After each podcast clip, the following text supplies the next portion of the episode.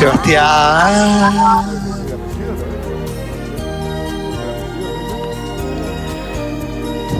Girona. Sebastián Girona. Hablaremos con un Bueno, hoy, hoy un poquito más tarde, en la columna de Seba Girona. Eh, Seba, buen día, ¿cómo estás? Gracias por atendernos. Buen día, ¿cómo andan chicos? ¿Qué tal? Muy bien. Hola, bueno, Seba. Bueno, eh, acá todos muy bien, Seba. Eh, vamos a hablar hoy de algo que, que por suerte no te sucede, ¿no? Porque vos estás acompañado de tu familia, pero hay mucha gente que está sola. Sí, yo tengo la sensación de que ninguna situación es ideal, ¿no? Como- sobre todo, partamos de la base de que estamos transitando todos una crisis y por supuesto el que está acompañado tiene sus beneficios y sus contras y el que está solo también tiene pros y contras y, no hay una situación perfecta, ¿no? Por supuesto que habrá alguien que diga, oh, prefiero una cosa o prefiero la otra, pero bueno, cada cosa, cada escenario tendrá sus características y cada uno tiene que ver cómo va lidiando con esas características, ¿no? Claro, claro, claro, claro. Pero eh, está bueno lo que decís de que cada uno lo, lo- va a tomar a su manera, porque muchas veces la soledad está demonizada, ¿no? Y quizás hay gente que la pasa bien estando sola en cuarentena. Eh, por eso quiero que a partir de ahora empiecen a enviar mensajes con preguntas eh, y reflexiones también, si quieren, para, para Seba, para, para hablar un poquito de esto. Pueden hacerlo en la app de Congo, obviamente. Seba, ¿una persona se tiene que sentir culpable si, si la disfruta la cuarentena? No, mira, a ver, yo creo que la, mm, la, la cuarentena no hace otra cosa que evidenciar cuál era la relación previa que vos tenías con la soledad. Como vos bien decías, hay gente que la puede disfrutar, que la busca, que, que la, que la trata de encontrar, aunque se le complique, digamos, antes de todo esto, ¿no? Y hay gente que la padece muy profundamente. Sí. Yo, yo creo que eh, a- en, en la cuarentena, estando solos, si vos la padecés, yo creo que se ponen en evidencia algunas características psicológicas de la personalidad de cada uno y que tienen que ver con el mundo interno, ¿no? Digo, la- aquellas personas, por supuesto que estoy hablando en general y no es una, una- un, un absoluto lo que voy a decir, pero aquellas personas que pueden tener un mundo interno un poco más nutrido, que pueden Sí. pensarse más fácilmente, que pueden de alguna manera preguntarse y cuestionarse cosas sin pasarse de rosca también, ¿no? Porque todo tiene su extremo.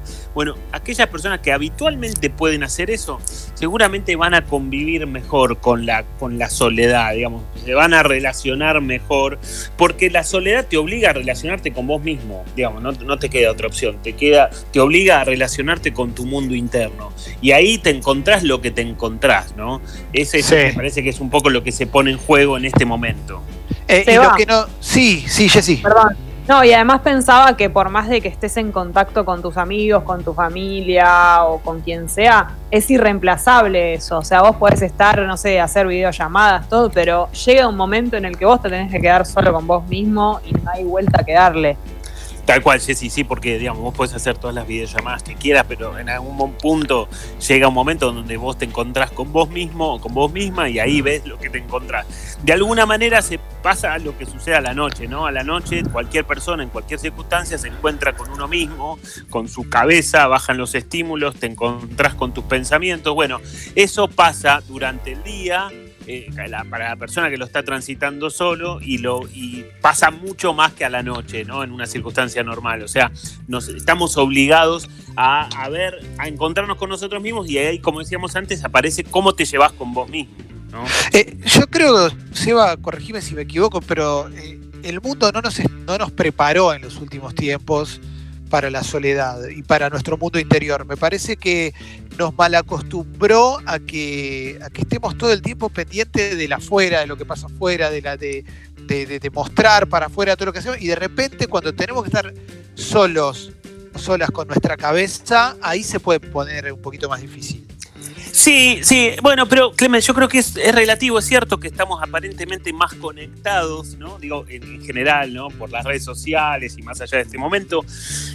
Pero me parece que en el fondo, ¿no? Como dice este, este esta canción de los Rodríguez, estamos solos en un desierto de gente, ¿no? Y me parece que en algún punto jugamos a que estamos conectados en un montón de aspectos, pero la verdad que, bueno, en definitiva, estamos, esa conexión real es con muy pocas personas, ¿no? Y digamos, en, el fondo estamos solos y, vemos un poco ahí quién se lleva mejor con, con uno mismo, ¿no? Sí, sí, sí, sí, entiendo. Mira, está, empezaron a llegar mensajes, Eva. Acá Flor dice, yo pensé que le iba a pasar súper mal, siempre estoy yendo para todos lados y a ver a mis amigos, pero la verdad es que me súper adapté e inclusive cuando empecé a trabajar de nuevo me costó mucho relacionarme con mis compañeros de trabajo y con los pacientes. Bajé también la frecuencia de llamadas y dejé el celular mucho de lado. Sea, no sé si te puede cambiar la personalidad, Seba, tan rápido, pero eh, sí puede pasar que te adaptes tan rápido como, como, le pasó a ella. Sí, puede pasar sobre todo si cuando vos estabas en la vida normal tu estrategia de afrontamiento para con la vida en general era, bueno, me lleno de actividades y voy a ver a esto y voy a ver a la otra y voy a ver a hacer aquello. Digo, mucha gente hace eso por miedo o pensando que la soledad la puede llegar a transitar mal o que hay algo malo en esa soledad o que puede haber encontrarse tristeza y por ahí cuando te toca, porque dicho sea de paso, esta soledad es una soledad forzada para aquel que, que está solo en su casa, bueno, cuando te toca por ahí te encontrás que no era tan terrible, ¿no? Que eran más fantasmas de los que vos te imaginabas que la realidad, ¿no? Creo que ese ejemplo de esta oyente responde un poco a algo de eso. Acá hay una pregunta de Juli que dice, a mí me pasa que no aguanto más estar sola, pero cuando pienso en transitar esto conviviendo, prefiero mi situación. ¿Estar disconforme de cualquier opción está bien? ¿Es propia de la ansiedad de este momento?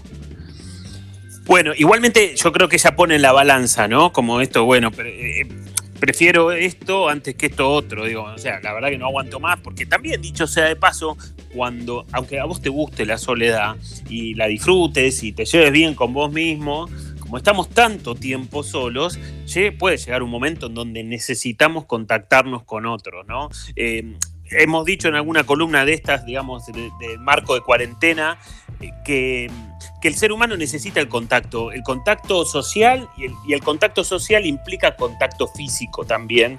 Y eh, a su vez implica el contacto de hablar con otra persona, ¿no? Digo, Por eso digo, puede llegar un momento que aunque vos la pases bárbaro, solo, lo disfrutes, lo disfrutabas y lo seguirás disfrutando, te satures de esa soledad porque aparece la otra necesidad también, ¿no? Pero me parece que el caso de esta oyente llega ya a un momento donde ella dice, bueno, ok, antes que convivir con alguien, por, por ahora me sigo bancando la soledad, ¿no? Ahí va. A ver, Alexis tenía preguntas, después sigo, explotó la app, Seba, explotó, zarpado, así que... Buenísimo. Sí, sí, muy bien. Alexis, cuando quieras. Eh, Seba, esta cuestión por ahí de lo que, lo que decía la chica, puede servir, digo, como un lado positivo de la soledad, como no ceder por ahí ante tantas presiones, no sé, de tengo que salir, tengo que hacer esto, tengo que hacer lo otro, y decir, bueno, no me queda otra en realidad, y, y relajás bastante más de lo, digamos, de una rutina un poco tan eh, autoexigente. Sí, tal cual, Ale, me parece que, que está muy bien pensado, va por ahí en el fondo está la lógica de que nos autoricemos a eso, ¿no? De, que nos permitamos hacer menos cosas o hacer las cosas que queremos y no hacer las cosas que no queremos. Digo, parece una pavada esto de autorizarse o no, pero tiene más que ver con aspectos adultos que tenés que desarrollar en tu personalidad para combatir los aspectos infantiles que te dicen que tenés que hacer todo lo que la gente te pide que hagas, ¿no? Esta lógica de poder autorizarnos apela a que podamos desarrollar mayor, con mayor cantidad o con mayor calidad nuestros aspectos adultos, ¿no? Digo, eso también sería una de las cosas que pueden quedar para cuando la cuarentena pase, ¿no? Que, que vos puedas elegir mejor y decir que no sin culpa, sin sentirte culpable y sin sentirte mal, ¿no? Es loco eso de poder animarse a decir que no es algo dificilísimo, ¿eh? Dificilísimo. Eh, a ver, a ver, a ver. Mira, acá eh, viene al revés esta. Seba Juan dice, yo me llevo bien con la soledad, hace años que vivo solo y siempre fui a estar mucho en mi casa, pero esto es distinto, tanto encierro y aislamiento social y sexual te terminan afectando. Bueno, tal cual. Hablábamos antes esto, digamos, ¿no? Una cosa es que una persona que, disfruta de su soledad, que se lleva bien con, uno mismo, bueno, en la vida normal lo elige y, y, frente a la posibilidad de salir un fin de semana prefiere quedarse en su casa y lo disfruta, está buenísimo. Ahora, esto es forzoso. Acá nadie elige nada. Acá nosotros tenemos una necesidad, tenemos que cumplir con la cuarentena porque es el mejor tratamiento, etcétera, etcétera, digamos, pero eso lo cambia de, cambia de categoría a esta soledad. Por supuesto, la va a llevar Claro. mejor alguien que la disfruta habitualmente, pero ya cuando pasa a ser una necesidad, ya tiene como otra carátula la causa, por decirlo de alguna manera, ¿no? Y me parece que el mayor desafío, el mayor desafío sería poder convertir esa necesidad en una virtud. O sea, bueno, Claro. ok, me tengo que quedar en mi casa, no es lo que más me gusta, o aunque me llevo bien conmigo mismo, no es lo que prefiero hacer en este momento, pero de eso logro algo bueno, algo positivo que será subjetivo de cada persona, ¿no? Eso positivo. Claro, claro, claro. Sucho, ¿vos tenés algún audio por ahí? ¿Querés mandar alguno o, o sigo leyendo? A ver. Bueno, te, te leo entonces uno acá, Dale. ¿eh? Sí, sí. Maru dice, me pasa al revés, vivo con mi pareja, estoy contenta de pasar el encierro con él, pero extraño mis momentos en soledad mucho.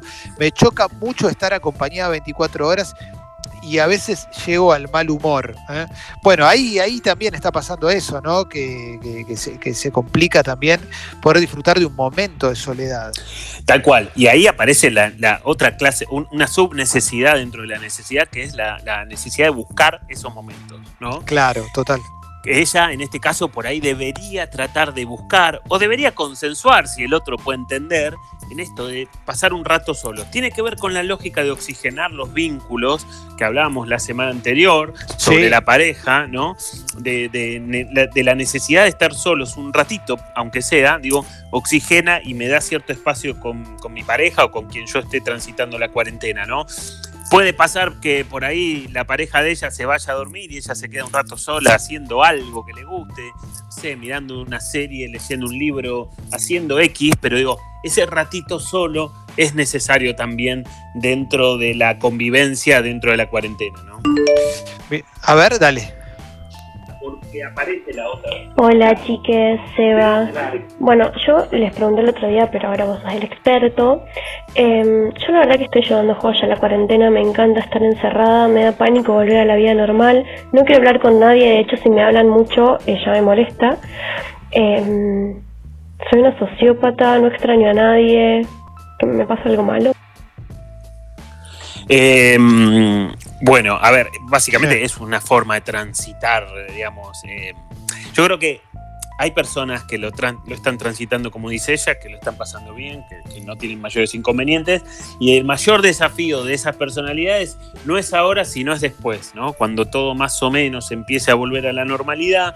Yo no, no obviamente no, no quiero decir, digamos, pero hay, hay no, no la conozco a ella, pero puede haber a- personas que tienen eh, rasgos de su personalidad que son más, eh, más de aislarse o quizás también pueden tener alguna relación con algún aspecto fóbico.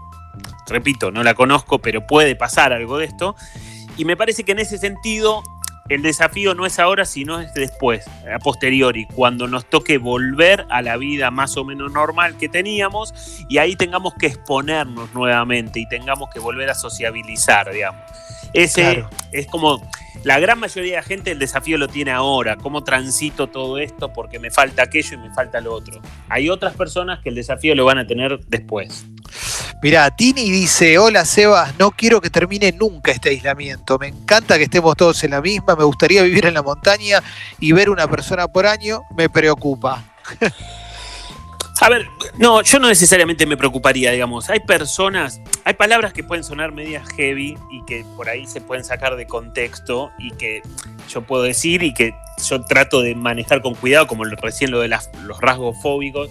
O algunas personas pueden tener aspectos más esquizoides de la personalidad. Es muy técnico lo que digo igual, ¿no? Yo no suelo usar esas palabras, pero digo, como, como donde yo me siento bien solo, no tiene nada que ver con la esquizofrenia, digamos, no, no estoy llegando a ese lugar para nada, pero digo, hay personas que tienen esos rasgos y que no necesariamente están mal, digo, que pueden vivir una vida cotidiana, que pueden relacionarse con los demás, pueden cumplir con sus responsabilidades y demás, pero tienen esa, esa lógica de aislarse y de disfrutar ese aislamiento sin mayores inconvenientes y de volver a conectar cuando es necesario. No me preocuparía demasiado si estamos hablando de una situación como habitual, digamos, ¿no? Claro. Mirá, acá una persona pregunta, ¿esta cuarentena, el aislamiento sexual y social, no van a terminar siendo dañinos para la psiquis de la gente a la larga? Bueno, ese es el riesgo, ¿no? Ese es el riesgo. Yo creo que acá siempre eh, se habla mucho de los factores de los factores del, virus en sí mismo, de la enfermedad, se habla muchísimo de los factores económicos, que sabemos también que, hay una consecuencia, y después tenemos los factores psicológicos, que quizás se habla menos en general, pero también están a la orden del día, porque además la cuarentena nos puede afectar en términos de de ansiedad y en términos de depresión, o mejor dicho, en términos de tener síntomas de ansiedad y síntomas de, de depresión, que no necesariamente quiere decir que yo estoy deprimido, porque, a ver, necesitamos este, transitar la crisis y en esa crisis y en esa adaptación pueden aparecer estos síntomas. Y, la, y lo, que, lo que me parece que hay que estar muy atento es que esos síntomas pueden aparecer durante la cuarentena o después de la cuarentena. Digamos, yo puedo transitar la cuarentena sin mayores inconvenientes y después, por ahí, cuando ya todo pasó y yo me relajé, como cuando nos toca en la vida normal afrontar una situación compleja, que la paso bien, la llevo adelante, pero después cuando pasa, no sé, por ahí me enfermo, digamos, ¿no? Me fiebre. Bueno, algo de eso también puede pasar en este periodo. Yo puedo transitar la cuarentena de la mejor manera posible y después, cuando todo se vuelve a acomodar, quizás empiezo a sentir algún síntoma, quizás un poco más de depresión que de ansiedad en ese sentido, ¿no? Claro, claro. A ver, Jessy tenía pregunta. Seba, al principio vos hablabas de las personas que no pueden eh, estar solas en este momento porque no se la están bancando, porque no pueden estar solas con ellas mismos y todo eso. Eh, ¿Eso qué consecuencias puede traer en, las actitudes? ¿Qué, qué cosas pueden llegar a ser las personas que no están bancándosela? Bueno, quizás una persona que no se la banca tiene mayor propensión a querer hablar por Skype con imagen, ¿no? o a, querer eh, comunicarse más con el otro. Eso dentro de parámetros como normales, digamos, ¿no? Dentro de la cuarentena. Ya en un extremo, por ahí esas personas violan la cuarentena, digamos, ¿no? Son más propensas a violar la cuarentena, a tener que salir y hacer cosas que no deberían hacer porque no se puede, pero bueno, esa necesidad interna Dicho sea de paso, las personas que tienen quizás como esta característica, repito, no quiero generalizar, pero hay una tendencia fuerte en el hecho de que si, a mí me cuesta estar conmigo mismo, quizás mi mundo interno sea un poco más pobretón, digamos, ¿no? Un poco más limitado, un poco más eh, reducido en recursos y a partir de ahí me cuesta estar conmigo mismo y tengo, que, tengo la necesidad de salir a buscar a otro, ¿no? Mirá, Seba, acá Mara dice, el aislamiento hizo que me metiera más para adentro, tengo el volumen del teléfono siempre silenciado porque no me interesa hablar con nadie. Solo extraño a mis hijos que están una semana con el papá y otra conmigo. Veo a mi pareja los fines de semana, pero cuando la veo a las horas quiero volver a estar sola. ¿Tengo que preocuparme? Mira, a mí me parece que es un, mensaje muy claro de cómo la cuarentena acentúa los rasgos de personalidad que vos venías teniendo hasta ese momento, digamos, ¿no? O sea, la cuarentena no te da nada nuevo ni nada ni otra cosa que vos no tengas. Así como hay gente que le sale la solidaridad y hay gente que le sale un egoísmo salvaje, bueno, la cuarentena le pone la lupa a tus características. Y en este caso hay una característica esto de meterse para adentro, aislarse, que en algún punto ya venía y que se, puede exacerbar. En todo caso, yo me preocuparía si eso empieza a generarme algún síntoma algún síntoma más depresivo, digamos, ¿no? Porque el, aislamiento justamente tiene que ver con personas que están con un ánimo bajo, digamos, o, están transitando una depresión. Esas personas tienden a aislarse, a rechazar invitaciones en la vida común, a, a, a no querer hablar con los demás y todo caso, yo me preguntaría más por ese lado, qué le está pasando, ¿no? Bien, acá tengo pregunta de Micaela, Seba, dice, a mí me pasa que me siento sola, incluso en mi casa con mi novio, me siento como aislada de todo, aunque esté hablando con amigas y familia vía web todo el día. ¿Puede pasar eso, Seba, que, que nos sintamos solos aunque estemos en contacto? Sí, puede pasar y me parece que tendrá que ver con, en parte quizás tenga que ver con la calidad de los vínculos, ¿no? Con los, los vínculos que desarrolló con estas personas que ella detallaba y en parte también, y quizás en mayor parte, tenga que ver con lo que le está pasando a ella, ¿no? Con- Sí. Me parece que por ahí está bueno poder pensar qué le venía pasando a ella antes de la cuarentena, como decíamos en semanas anteriores. ¿Cómo te agarra la cuarentena? ¿Cuál es tu estado emocional? ¿Qué cosas te vienen pasando? ¿Cuál es tu estado de situación? Bueno, eso es clave para que uno la pueda transitar mejor, pero me preguntaría con esa lógica, ¿no? Quizás ella estaba transitando una crisis personal, digo, esto es una conjetura muy tirada de los pelos, pero quizás ella estaba transitando una crisis personal y apareció la cuarentena y eso se exacerba o queda más desnudo, ¿no? Sí, sí, sí, sí. A ver, audio, dale, Sucho. Hola, Seba. Mi pareja está de home office. A mí me bajó mucho el laburo, pero con el tema de que estamos casi todo el tiempo juntos ahí, me tiene ahí tipo asistente en- al lado suyo, haciéndole mate, ayúdame en esto, alcanzame el otro. Y yo la verdad a veces me hincho la pelota, porque tengo ganas de estar tranquilo y, y bueno, terminamos a, a, la- a las puteadas a veces. Bueno, Escucho- sí. ¿Pudiste escuchar más sí, o menos? sí, sí, escuché, Bien. escuché, escuché, escuché. Y me, a ver, por un lado me parece que está bueno que él la pueda ayudar a ella, me parece que puede estar bien, ¿no? Pero me parece que hay que pensar en cuál es la medida de esa ayuda, ¿no? Porque eso Sí. ya se puede empezar a, a y a convertirse en un conflicto de poderes dentro del vínculo, ¿no? Em, Claro.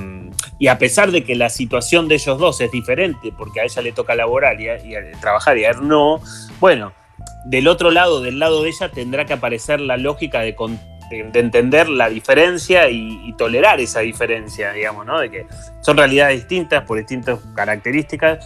Pero vean, yo, a mí no me parece mal que haya una ayuda, porque el sentido solidario siempre tiene que estar puesto dentro de la pareja, pero también, por supuesto, puede haber excesos que se transformen en estas lógicas de poderes que hemos hablado muchas veces, ¿no?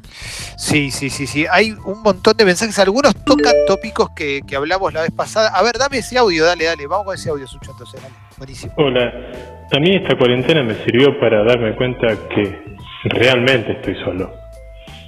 Mis viejos fallecieron, pero tengo un montón de primos, tíos, eh, amigos de la familia, que no me llamaron, ni me mandaron un mensaje, nada, para saber si estoy bien, si necesito algo.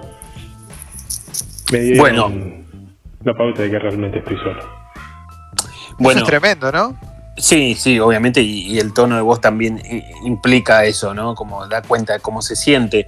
A ver, por supuesto, digamos, me parece que esto evidencia un montón de cosas, así como decíamos que evidencia las características psicológicas que cada uno viene teniendo en su vida cotidiana y normal, también evidencia cuál es el contexto y cuál es la realidad del contexto, porque yo puedo tener muchos vínculos, pero la verdad es que también me parece que termina empezando más los vínculos que, que son digamos, que, que- que yo percibo como reales y no los que pienso que tengo, digamos. Y los percibo como reales a partir de acciones concretas, ¿no? O Claro. de hechos concretos. De todas maneras, yo no sé cuál es la historia de todo lo que cuenta, pero él también se puede comunicar con, con estos familiares, aunque no lo hayan llamado, como para mover un poco el tablero, ¿no? Empezar con un movimiento y ver qué viene después. Eso Claro. también puede ser un recurso, ¿no?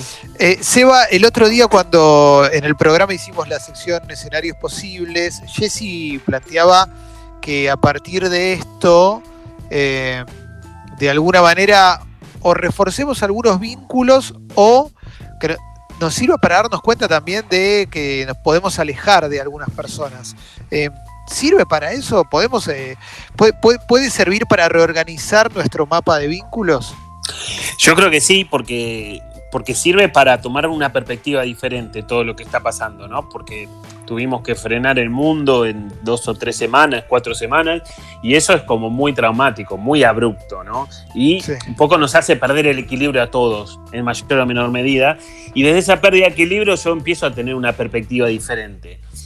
Yo seguro, creo que es de las mejores cosas que podrían pasar, ¿no? De que yo pueda revisar cuáles son los vínculos que me valen y cuáles no, y del otro lado harán lo mismo conmigo también, y que además de eso, además de poder revisarlo, me autorice, vuelvo con esto, me autorice a decir, bueno, ok, este sí, este no, por esto, por esto y por esto, pero este sí y este no.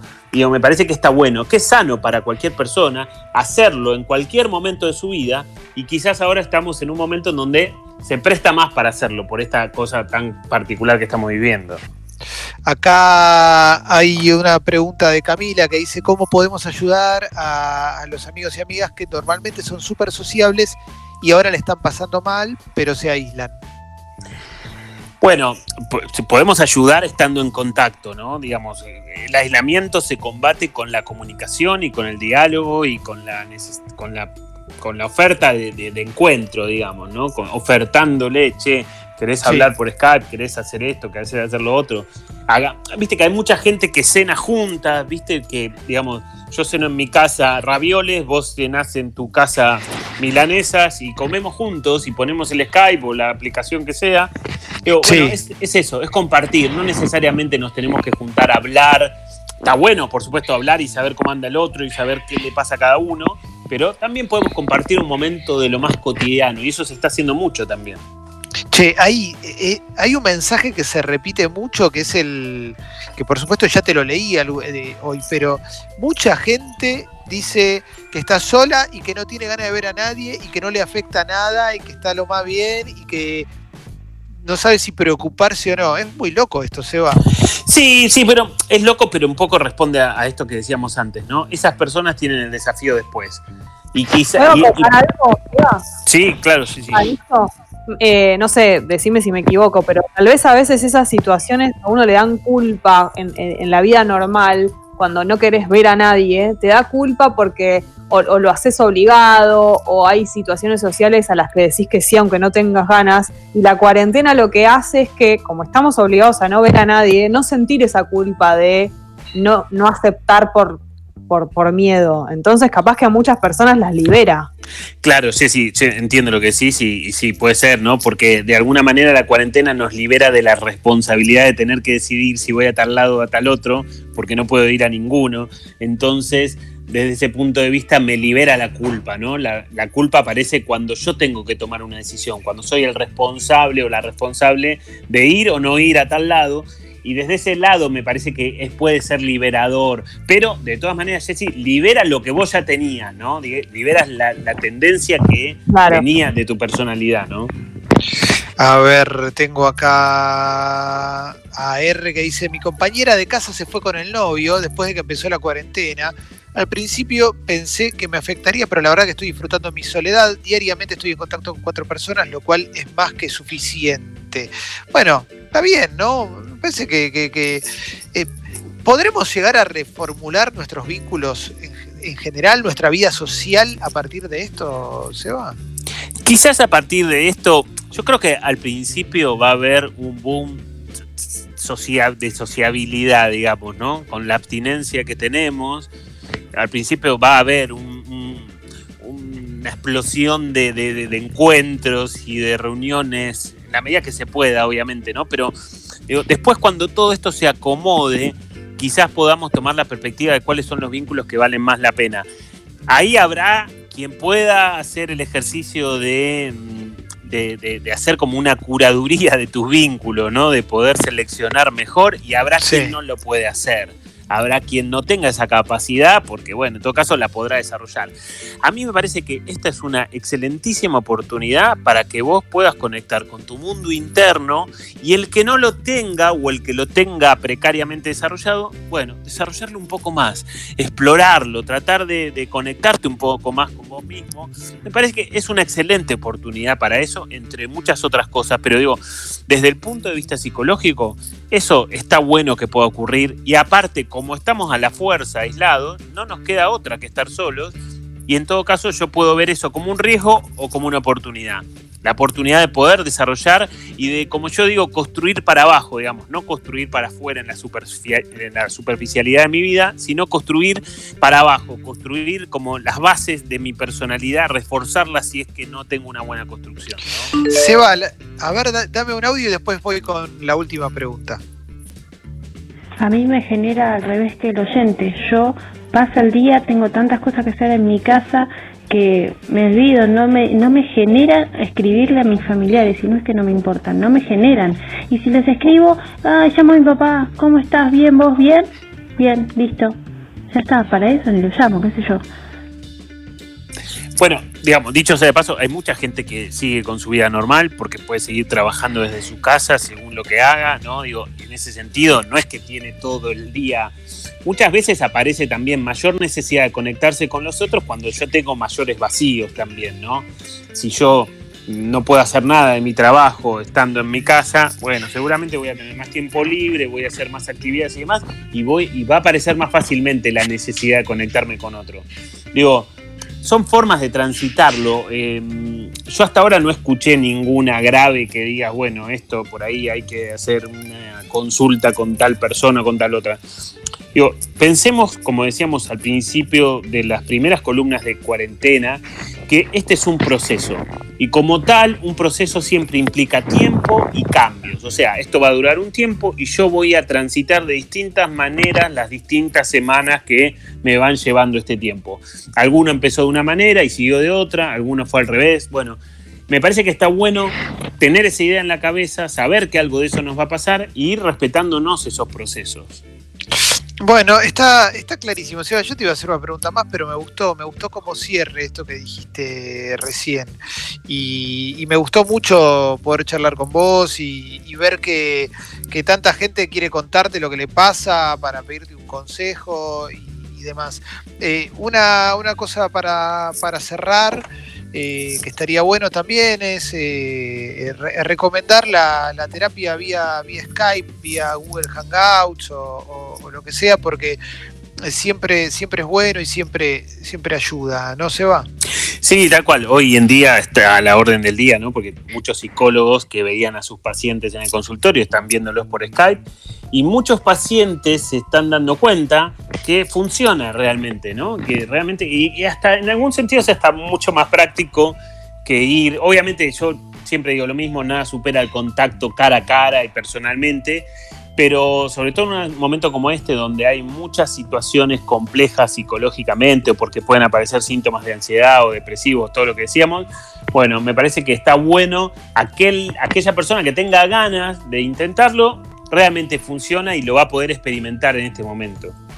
Seba, un placer hablar con vos una vez más, la vamos a subir ahí a Sexy People Podcast, la columna, y, y bueno, muchísimas gracias, estuvo buenísimo como siempre. Gracias a ustedes, nos vemos la semana que viene. Abrazo grande, Seba. Ahí pasó Seba Girona por Sexy People una vez más.